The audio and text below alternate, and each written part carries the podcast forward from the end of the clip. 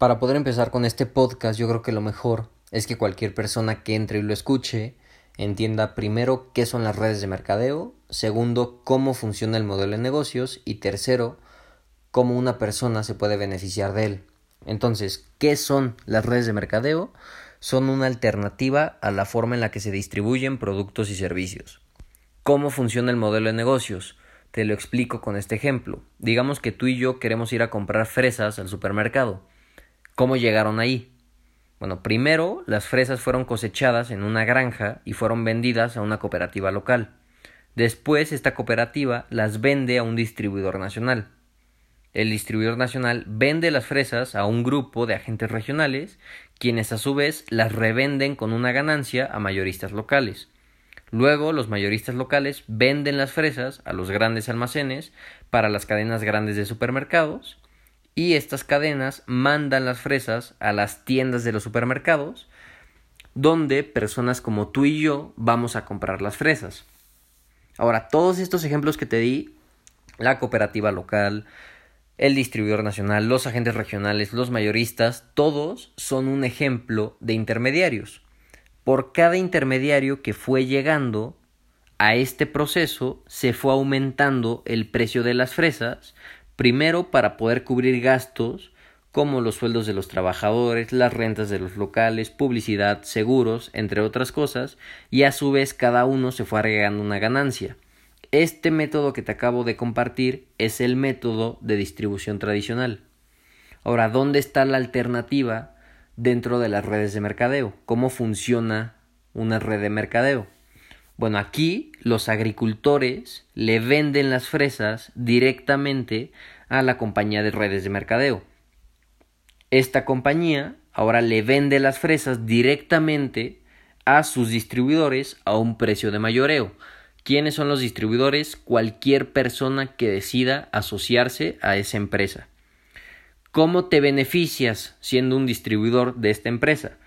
Primero, siendo capaz de consumir las fresas a un precio mayorista y segundo, teniendo la posibilidad de hacer dinero extra al vendérselos a personas a un precio minorista. Te digo, este es un método mucho más directo de distribuir productos. Al eliminar todas las ganancias de los intermediarios, la compañía de redes de mercadeo es capaz de pasarle todo ese dinero a sus distribuidores repartiendo las ganancias en forma de comisiones. Entonces, ¿dónde está el negocio? En que tú como distribuidor tienes la posibilidad de construir una red de personas que esté consumiendo las fresas de tu empresa. Si dentro de tu red se consumen muchas fresas, te van a estar pagando mucho dinero. Si dentro de tu red se consumen poquitas fresas, vas a estar ganando poquito dinero. Ahora, si decides no hacer una red y decides solo consumir las fresas, de todas formas te estás ahorrando dinero porque al ser socio de la empresa, al ser un distribuidor, te salen a un precio mayorista. Entonces, en resumen, las redes de mercadeo son una alternativa a la forma en la que se distribuyen productos y servicios. Ya te expliqué con esta historia cómo funcionan y ya te expliqué cómo te puedes beneficiar formando parte de una empresa de este tipo.